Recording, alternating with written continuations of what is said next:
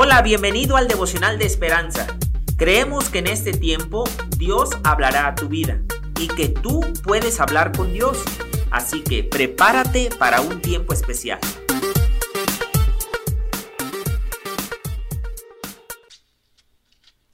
...29 de septiembre... ¿Quién soy yo? El autor dice... A David le gustaba su trabajo, pero desde hacía tiempo se sentía impulsado a hacer otra cosa. Ahora estaba por cumplir su sueño y salir a la obra misionera, pero extrañadamente empezó a tener serias dudas. No me merezco esto, le dijo a un amigo. La junta misionera no sabe quién soy en realidad. No soy suficientemente bueno. Hubo varios que se sintieron como David. Si mencionamos a Moisés, pensamos en liderazgo, fortaleza y a los diez mandamientos.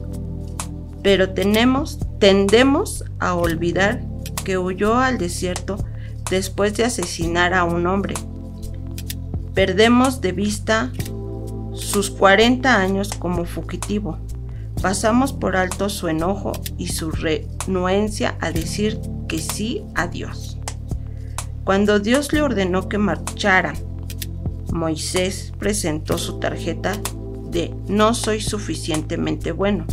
Incluso discutió con Dios y argumentó, ¿quién soy yo? Entonces Dios le dijo a Moisés, ¿quién era? ¿Quién era él? Yo soy el que soy. Nos resulta imposible explicar este nombre misterioso con el que Dios le expresó a Moisés su presencia eterna. Es saludable sentirnos débiles e incapaces, pero si usamos esto como una excusa para impedir que Dios nos utilice, estamos insultándolo, ya que estamos realmente diciendo que Él no es suficiente. La pregunta no es quién soy yo, sino quién es el yo soy. Aquí nos habla de que en ningún momento tenemos que, dudar de que Dios nos utilice en el momento menos indicado. Señor, la oración de hoy.